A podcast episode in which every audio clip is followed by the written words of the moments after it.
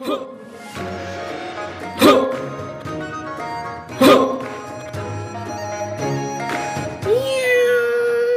家好，欢迎回到硬汉小猫咪，我是硬汉老吴，我是猫鼬。我们今天这一集呢，其实非常有意义。在很有意义之前，我们要先来开个酒吗？好，可是为什么有意义？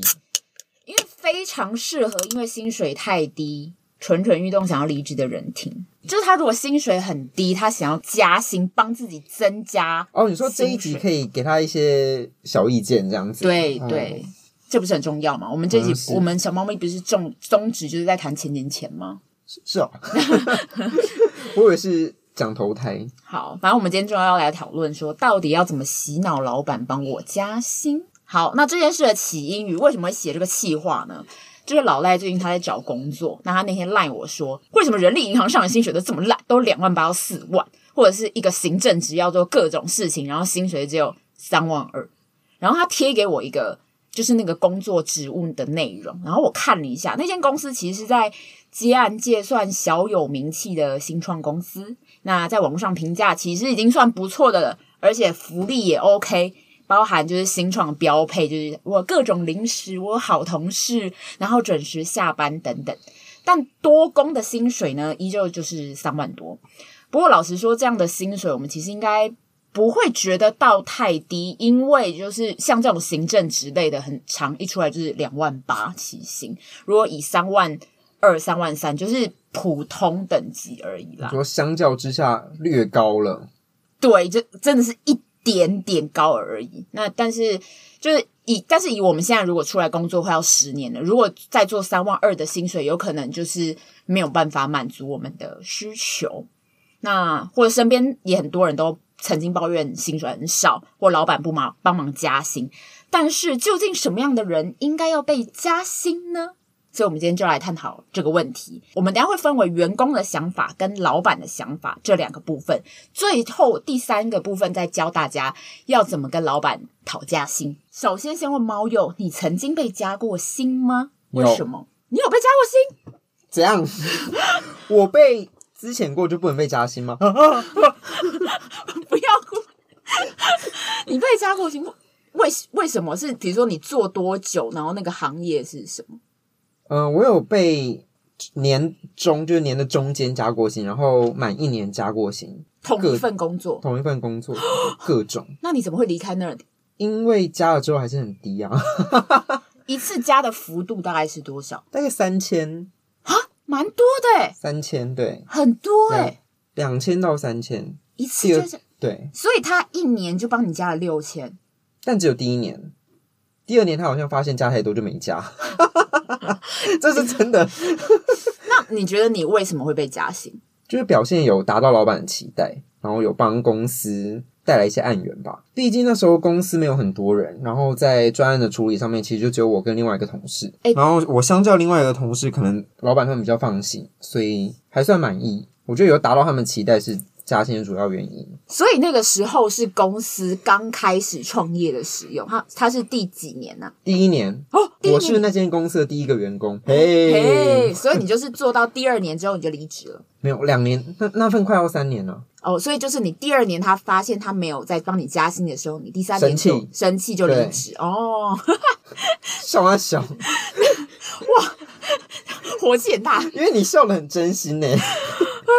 好，那我自己本身也是有被加过薪。那份工作它其实是在新闻业，然后薪水我一刚开始进去的时候是工读生，过了三个月还是四个月，他们就帮我直接转正职。嗯，他们每半年到一年好像也都是至少会加个两三千、三四千，然后直到升为主管职的时候也是。加差不多这样的幅度，可是主要原因是因为我们那个部门一直有在帮公司赚钱，就是公司收益最好的一个部门。嗯，我觉得这是蛮主要的原因，就是你如你这个人如果有帮公司赚钱，有带来收入的话，公司就很有可能帮你加薪。对啊，毕竟开公司就是要赚钱嘛。嗯，那如果你有收益的话，当然多投资在你身上一点，然后把你人才留下来，我觉得还 OK 吧。嗯。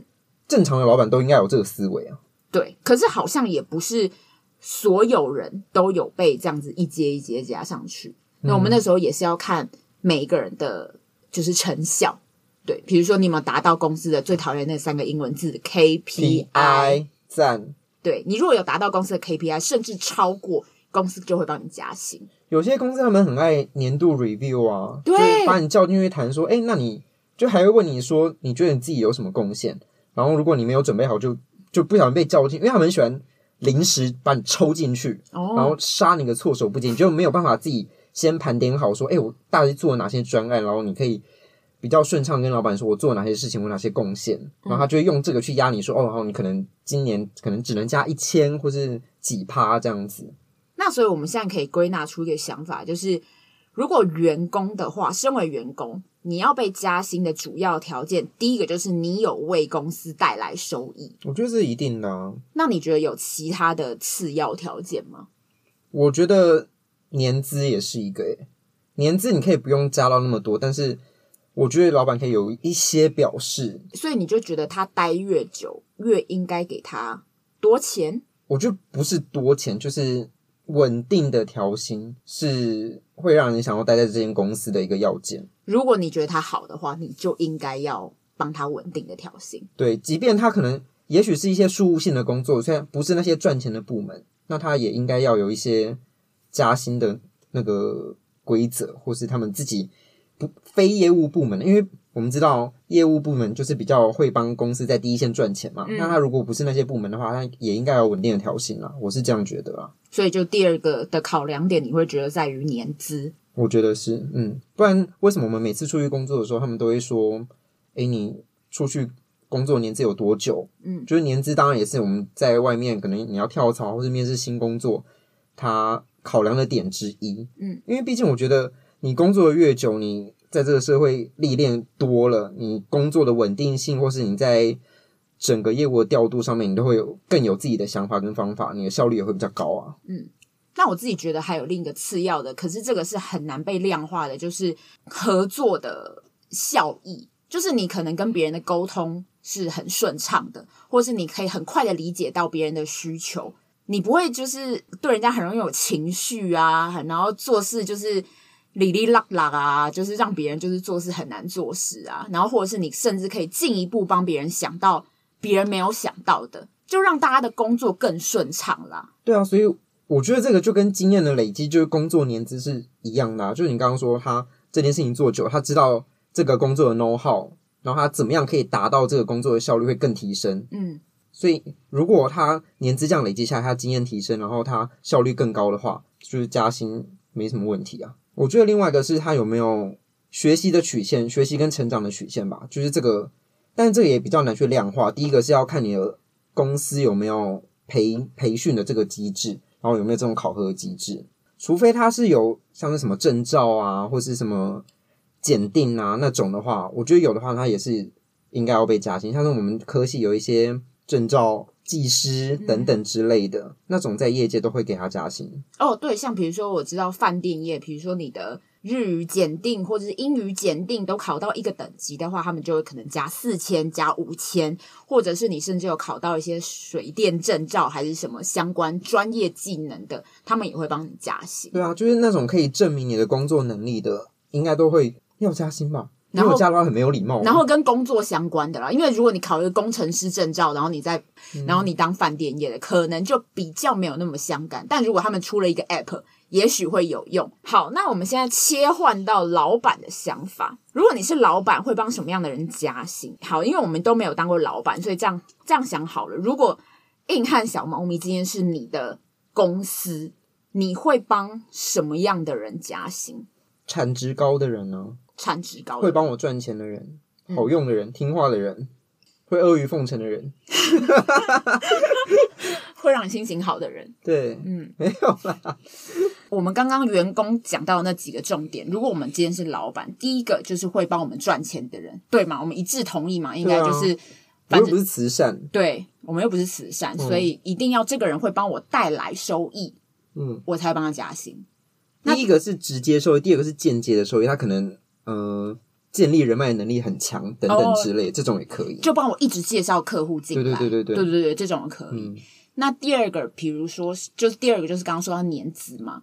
所以他待越久，你会帮他加薪吗？我愿意啊，你愿意？嗯，就是他把他时间都花在这个公司，当然不是说他是一个耍废人，他当然有把他工作做好，这是前提嘛。所以他待的越久，我是我是愿意每年调薪的。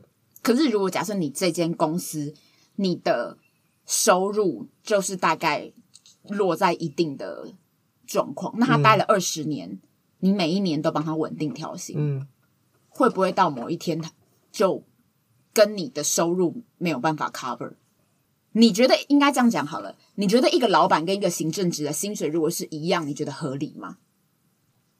当然不合理啊！你怎么会问这个问题呢？可是因为你如果他一进来二十年了之后，嗯、他很可能薪水就会跟你一样了。因为其实现在外面的世道真的没有那么好赚。比如说像是一间公司，就拿我亲戚来讲好了，他一间小餐馆，他 maybe 才赚，他一个月 maybe 才赚五万。那如果他今天请了一个外场服务生，刚开始给他两万八，嗯，加了二十年之后，你觉得会到多少？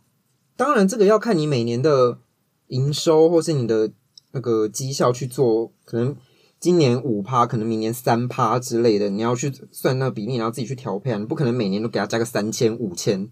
对，可是我的意思就是说，就是加三趴而已啊。嗯，你看，如果两万八加三趴，加了二十年。嗯，但是如果你要讲到二十年这么极端的话，中间你可能会变成说，你用奖金去给他，或是什么样其他的方式，我不知道。那如果你是要跟真的绝对薪资去比的话，我觉得那就是另就是另话。我自己会觉得说，如果他是我，并不会因为年资而帮他调薪，因为在我的想法里，如果他是做一模一样的事情，他没有做其他能被我量化，或者是如刚刚上述讲的沟通很完善，做的帮很全面，他如果没有做到这些事情的话，我其实觉得是。没有必要帮他加薪的。那你刚刚那个沟通很全面，你要怎么量化？对，我觉得这件事情很难，他必须从别人的评量上面，就是不是大家通常不是每一年都会有那个员工 review 吗？那个之前国外就有给一个还不错的方法，就是要请每一个员工写下，就是这间公司你觉得有帮助到你，今年一整年有帮助到你的员工，要达到一定的标准，对，才会。你愿意去加他薪？对，那现在其实台湾也有一些公司在做这件事情了，就是那个年度员工，但这个东西不是公司主管帮你评核的，而是员工们就是写了一些其他部门的人，然后是不错的，然后他们就会集合这些人的名字。那你如果被投到很多票，他可能就有办法被加薪，怎么样？但是他不能写主管哦，因为写主管大家都很可以拍马屁嘛，就是你刚刚讲的阿谀奉承嘛。就是很多公司都这样，就是一定要部门自评，嗯，然后就是主管平和跟同事之间互评，嗯，就是两个加在一起。对对对对对，嗯、其实现在都会这样。那我觉得其实这个也算是一个还蛮好的机制，就是它可以让公司知道谁才是真的好的人选。这，所以我个人是不倾向做越久就帮你加薪这件事情，因为我太听太多老鸟。占着茅坑不拉屎，越做越烂，知道这整个公司的运作机制，然后就开始在玩弄机制，导致于新的概念没有进来，就是整个公司就会越走越慢。嗯、但是我也不否认，很多很多老鸟是因为经验越来越足，所以他知道这间公司，比如说对那个主管要用什么方法，对这个主管要用什么方法，沟通的方法应该不一样。嗯、那我觉得给予那种人就要给予比较多的薪水。嗯、但是我就觉得说，嗯，你。每年帮一个人调薪，但是这个调薪的幅度是有有高有低的，他自己会去知道说，那我今年的绩效是如何，那是不是也可以起到一个警示的作用呢？可以，但是是不是会就是担心有些人会觉得说，我自己被调薪的那个幅度不合理？好，那这个就要问到说，你有没有曾经？你觉得你那一年已经做得很好了，但是调薪的幅度太少，或者是没有被调薪？哦，不准。我有超过一年的，也只有第一份工作啊。哦，好，十个月。好，我讲我的。我自己的比较会不开心的状况是，一人被当三人公用。就比如说，你原本接的是这个职务的内容，但是最后可能主管发现，哎，你还会逼技能呢，我就让你。A 变成 A 植物跟 B 植物两个加起来一起做。我发现你会 C 技能呢，那你就 A 植物、B 植物、C 植物的加起来一起做。那他这样加起来有帮你加薪吗？然后没有，所以我才会不爽。哦，是你上一份工作愤怒？对，愤怒，对，激愤怒。然后公司我也跟主管提过了，嗯，那主管也有跟他的主管提过了。你提是怎么提？你觉得业务内容跟你的薪资不符？嗯嗯，对，我也的确帮公司带来什么样的成长，就是我希望公司可以帮我做调整。嗯，对，主管有听到这个意见，对，所以他就回报。但是最后公司的决定是没有办法帮忙加薪，因为整间公司。基本上没有人在待这么少短的时间就加薪的，好像是两年吧，就没有再帮人家这么少的时间加薪。嗯、大部分都一定要升一个职级，或是待满五年才帮你加薪哦。就是、所以你们之前的公司没有到五年是不加薪的？对，奖金之类的呢？奖金就要业务部门哦。顺便跟大家讲一个小八卦，就是原本呢，我争取了公司的一个案子。案子是我们交给外包厂商，嗯、假设说他要三十万好了，我就说好，那这个案子我们自己做。那这个案子我把它用低的价格，你给我这样的奖金，我们就直接帮你们做。公司说好，那你们先帮我做。做完了之后，他们就给我我报的那个已经比较低的钱了的十分之一。你气不气？那个这个之前是有落会议的吗？还是你只是口头讨论而已？他就给我一个点头啊，不是我的主管，哦、是我主管的主管。他就嗯，他就给个嗯，我不知道那什么意思。嗯、结果后来那个嗯的意思就是，嗯、呃，就我就看看哦，嗯、你先做，你先做，有了再说。嗯，蛮让人讨厌的，蛮让人讨，就是很愤怒，就是愤怒至极，所以就离职了。好，那我们就要讲到老赖，我们这个议题开始的老赖，老赖他其实也是一个热爱加薪的人，热爱加薪的人。在意金钱的人，谁不热爱加薪啊？他曾经有跟老板说提过加薪的事。那老赖，你讲一下你当初是怎么提这件事情的？就我当然也是觉得自己那一年做的职务好像比一开始说好要进去的职务多了。当然面试的时候一定会许诺你说啊，我们都会依你的表现调整。然后我就觉得哦，那我觉得差不多可以调整了。他就说。可是这样那样的关系，还有考量到公司营运啊什么的，那我觉得就是他他认为加薪还不 OK，然后甚至还开始跟你用一些心理战术或什么，他觉得说那不然改个方式好了，他就会说服你说，你不觉得加底薪很没有挑战吗？那我们不如改用奖金制如何？然后我就想说 到底在讲什么？可是看在。至少多了一份，会有可能多一份收入的情况下，就还是勉强答应了。所以第一次谈的时候，就有点像被糊弄完，就说那我们多了一个奖金制，至于奖金的幅度是看老板的心情这样。所以那个奖金的幅度并没有一个明文规定，没有，就也跟你的主管一样，就诶一个点头示意，跟嗯，我觉得可以这么做，但那个幅度就是我来决定这样。但真的是糊弄诶，就是糊弄啊，所以。就是大概，因为我第一次讲大概是已经就任一年后，因为像我的在更之前的职务，它就是比较大公司制度是相对齐全的，就是很明确的规定说你达到什么标准就会调薪的。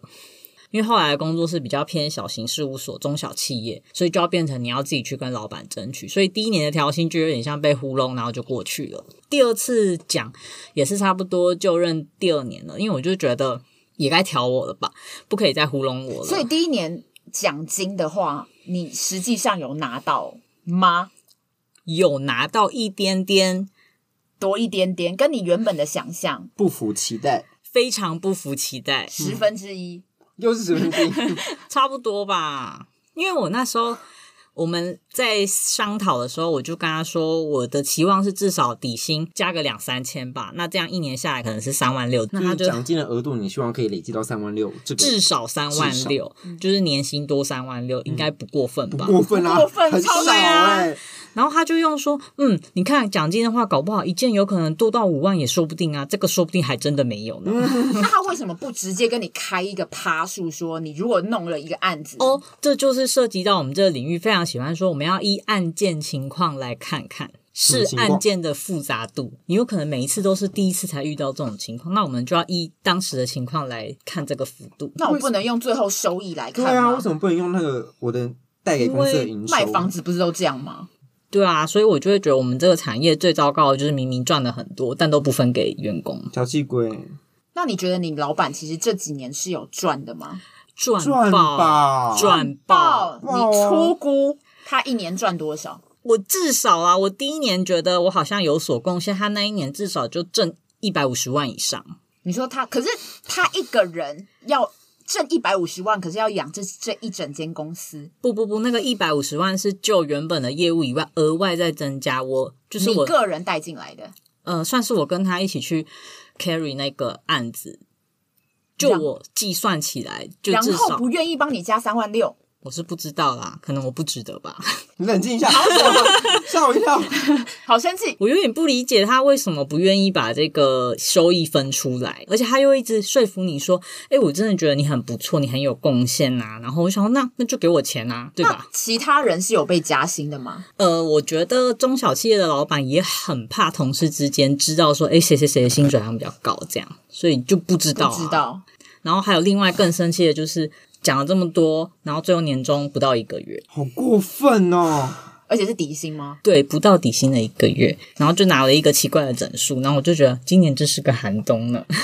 他这样还蛮算是白目诶。我不知道他考量是什么，但他平常用很多话语跟你说什么哦，不要担心，这大家的表现我都看在心里。话术王，哎，那你之前进去的时候有签薪资保密条款吗？没有这个东西啊。没有签，但是就口头上警告你说不能跟别人讲你的薪水加薪，绝对不会这样子讲，只会说同事之间好像也不会有那个气息说要讨论薪资这件事。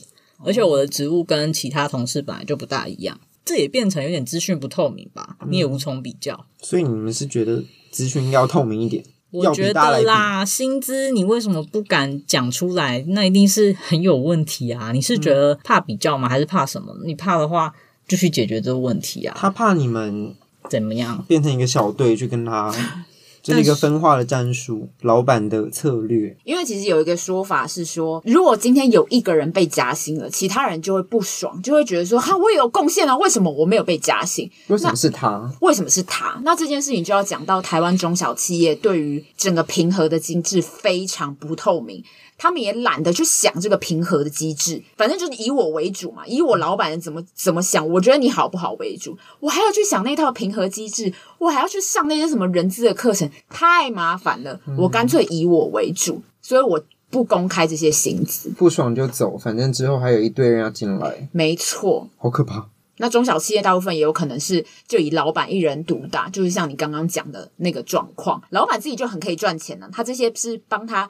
加多一点点，他并不把你看得那么重要，他就是觉得你是他的附属品，所以我就觉得，那你就自己开公司就好，也不要聘人了吧。没有，开玩笑。那你身边有朋友就是有谈加薪成功的案例吗？中小企业没听说过，通常有中小企业没。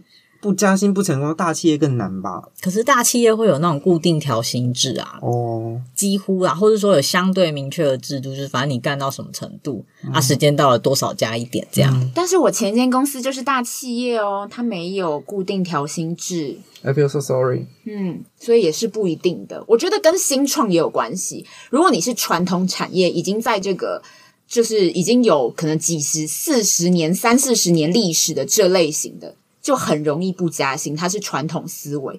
但是如果是偏新创，他就会看能力加薪。新的公司，因为我第一间公司是新的公司，所以他就会看个人的能力，他的思维或者人资或考核的机制都比较新。因为很多呃，像是我们公司，它现在一直在推转型这件事情，嗯，就你还是要看公司近期的政策跟方向。对啦，其实也是，对，就是。当然，传统产业它可能比较固定在那边，但是你可以去了解说它有没有最近内部的转型的风气，或是他们的高管们有没有想要带动这件事情。嗯嗯，对，我觉得你讲的对，最主要的还是在制度。接下来就要讲到加薪的方法了，要怎么去谈加薪？我觉得第一件事情是观察这间公司是什么样的状况。先问猫友好了，嗯，你觉得？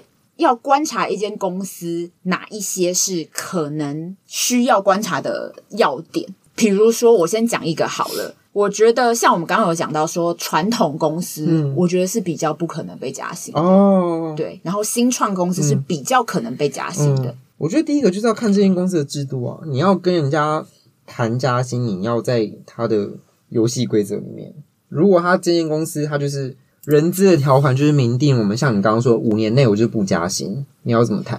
你要如何去冲撞这个五年这个制度？冲不破啊！所以就是第一个你要先搞懂这个公司它有没有自己关于薪水的规则。那第二个就是你要。就是怎么样去展现你的贡献的程度，你要怎么样去量化它？不管是你呃，可能业务来说拿到案子的金额，或是你带来哪些间接的效益，我觉得你要去想说，你要怎么样在你年度 review 的时候，你可以把这些东西呈报出来。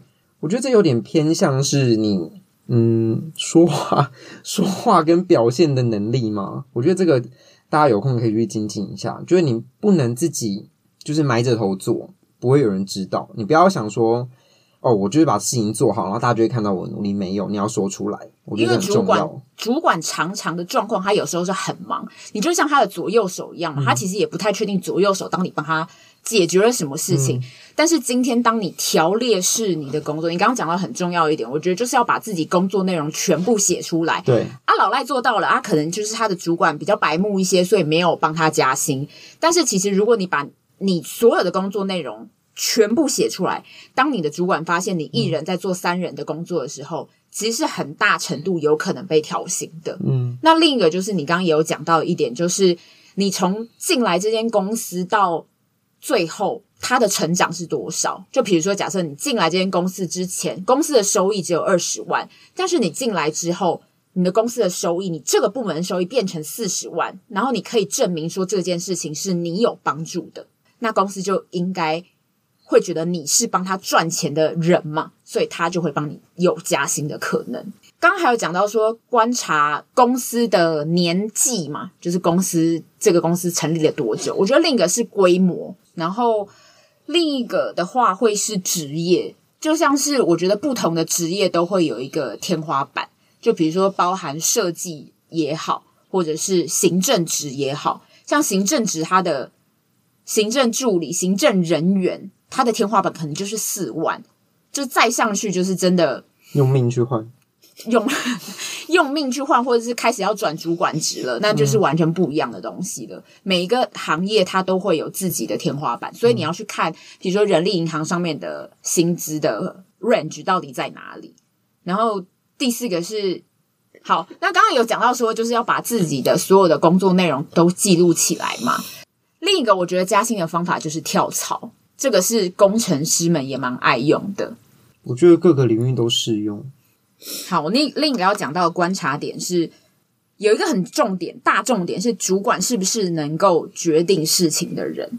假设你的主管是一个，我们先不论像是刚刚老赖有说到那种惯老板，我们今天讲另一个状况是，这个主管是可能大公司体系里面的，有可能已经有一定的年纪了，他已经很怕被 fire 了。然后你的位置又可以替代性很高，然后又不是赚钱主要部门的话，那你今天被加薪的可能就非常非常少。这个的解方呢，就是你要让你的主管的上层的人知道你的存在。我有听过一个很贱的一招，是我朋友朋友，他就是在公司做的很不错，然后有跟主管提过几次说他想要加薪这件事情，结果主管好像没有帮他去报。然后他就是直接去去找了其他公司面试，拿到 offer。拿到 offer 之后，他有先跟主管说：“呃，我应该会就是离开，我已经拿到 offer 了。”他再直接去找总经理，因为他跟总经理就是有聊过几次天，然后他就礼貌性的、技巧性的去找总经理说：“哎，总经理，因为你之前就是教。”到我很多，那我就要离开这间公司了。然后总经理就说啊，你帮公司，你，你帮公司带来很多没有？总经理大概知道他这个人，嗯、因为他有跟总经理聊过天，所以有时候跟上层有一些互动，让上层知道你这个人还是蛮重要的。然后总经理说啊，你为什么要离开啦？然后他就有直接的讲讲明说，哦，主要就是因为我自己家里也有一些什么经济的压力，所以我有需要薪水的调升。那所以我就去找了其他的工作，这样。然后总经理说：“哈，那你怎么没有跟主管讲？”可是我觉得这时候他也蛮聪明的，就是他没有捅他主管一刀，说：“没有，我已经讲过了。嗯”为什么我就会讲？他说：“哦，他可能忘记跟你提什么之类。”我觉得我会反应呢。我他都已经这样问的话，如果你又讲说什么你已经反应过了，他忘记了，那他可能就会去怪罪主管呢、啊？好啊，反正我要走了。但是这个后来的最后的结局就是，他就说：“哦，主管那个时候什么，可能我表达不清楚，然后还有就是我们最近比较忙，嗯，那一阵子都这半年都很忙等等，所以他可能就是没有提到这样子，就有帮他主管下一个台阶。最后总经理就问他说：‘哎，那对方帮你加多少？我直接帮你加到那个位置。’然后他就继续待在那里了。但我觉得这个就是脸皮也要蛮厚的，我不敢。”就是你要直接去找总经理，而且我觉得跟主管那个疙瘩，我我我我过不去。你说你原本说要离开吗？对啊，嗯，尬，超尬，超尬嘛。嗯，但如果你好用的话，主管应该也不敢对你说什么。可是你就是都直接讲啊，因为有我，我觉得有两种主管，有一种主管是觉得你既然因为钱你就要离开这里，可是可是现在的人谁不知道，因为钱离开这里才是最好说的吧？对啊，这不是。我们人活在这世上，不就需要钱吗？对啊，所以我觉得，我觉得是可以直说啦，因为我之前也都是直说的。对，我我觉得你刚刚讲到跳槽这件事情，真的是加薪的就是终极好方法。因为像你刚刚讲科技，他们很也跟那个同学一样，很爱出去面试，就是先过了一年两年之后，确定我现在的身价到哪里，然后再拿那个 offer 回来跟我现在公司谈。你要嘛就留我，不要留我，当然有更好的地方我可以去。当然，他也不是要威胁公司，嗯、对，因为他只是觉得说，诶、欸，其实我自己也蛮想留在这间公司的，我觉得公司制度很好，什么之类的。但是我需要有身价提高这件事情，年资什么的经历我也都提升了。那如果你没有办法给我到这样的薪水的话，那我们就是好聚好散。我就是在现在这个阶段，我要先离开。嗯，我觉得都是很合理的。那我这边要补充几点，就是如果你在谈加薪的时候，尽量不要犯的几个地雷。第一个地雷其实是我们刚刚前面有提到的，一个是拿年资来讲，就是说哦，我待很久了，所以我希望可以有加薪。这个说法很容易让人家觉得你没有其他的好优点可以说，你只拿年资这个点。那第二就是万物皆涨，只有我的薪水没有涨，就是物价都涨啦，然后我的呃年底要结婚啊，小孩要上幼稚园啊，什么之类，就是打悲情牌。这种对于你可能有。感情的主管，这个主管又可以管事的话，可能有用。但是对于其他的，就是比较不推荐的一个做法。那第三个就是你刚刚有讲到了，给我钱，不然会走。不要威胁你的公司，你情绪化的讲这件事情，其实没有好处。就是你直接把你的状况、你的好处，别的公司就是有要你的这件事情，一五一十的讲出来，不带情绪的讲出来。嗯、我觉得这样子就好，就不用说给我钱，不然我。我就要走喽，就不用，嗯、就大家说话艺术就还是要有。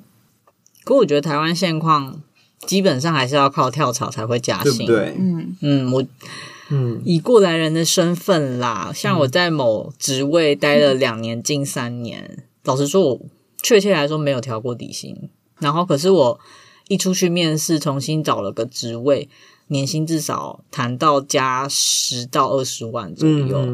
然后我就会觉得。到底凭为什么啊？你就不能好好就是把我留住嘛？对啊，就是何必走到这种结结局？大家也没有一直什么很乐意换工作啊。其实钱够了，大家就好好待着啊。对啊，我那时候也是，我第一份工作离开之后，我不是先去了另外一间建设公司做，然后后来我主管有在找我回去，他那时候才愿意帮我加薪。那你为什么没回去？我回去了。哦哦哦，对，想起来了，赞、嗯。但后面又有其他更好的状况，对对之类的。I know, I know，其实就是薪水有涨上去，你觉得有被肯定，就还是会好好待的。即使有时候幅度没那么大，那你会觉得好啦，多少有感情的，对 kimoji 的问题。对，就是老板有看到你的努力，觉得你对公司带来有贡献，你就会觉得被看到啦，你就觉得被感谢啦。就其实员工有时候很好安抚，我们就开心啦，五百块、一千块就可以了，就是就小确幸。要说请喝个饮料，有时候也就高兴啦。对对对对，真的是，我觉得还是看有没有心啦。Yes。今天的结语呢，就是员工会离职，就是钱给不到位，或者是心委屈了。所以就有请各位大老板们，如果你有觉得这个人很好用，或者是觉得他真的帮助你良多，请不要不要那么轻易让他离开，不要吝啬的帮他加一点点钱钱。如果对你的公司营运不造成太大影响的话，要不然你到时候这个人离开，你还要再找一个人，那个培训的成本很高。对呀、啊，然后还要搞得整间公司就是乌烟瘴气。万一新来的这个人又不能用啊，还要再找一个，那你整间公司就会乱很久。那其他就是员工的话，我觉得也不要把。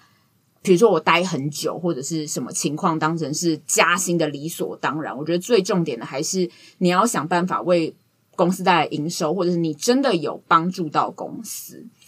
好啦，今天应该已经教大家很多就是加薪的眉眉角角吗？希望有帮助到大家。那我们现在的呃音档已经有在 Spotify、Apple Podcasts、Google Podcasts、Anchor、KKBox 等。还有 YouTube 上面都已经可以听得到了哦。那我们今天节目就到这里结束。我是英卡老吴，我是马友，拜拜，拜拜。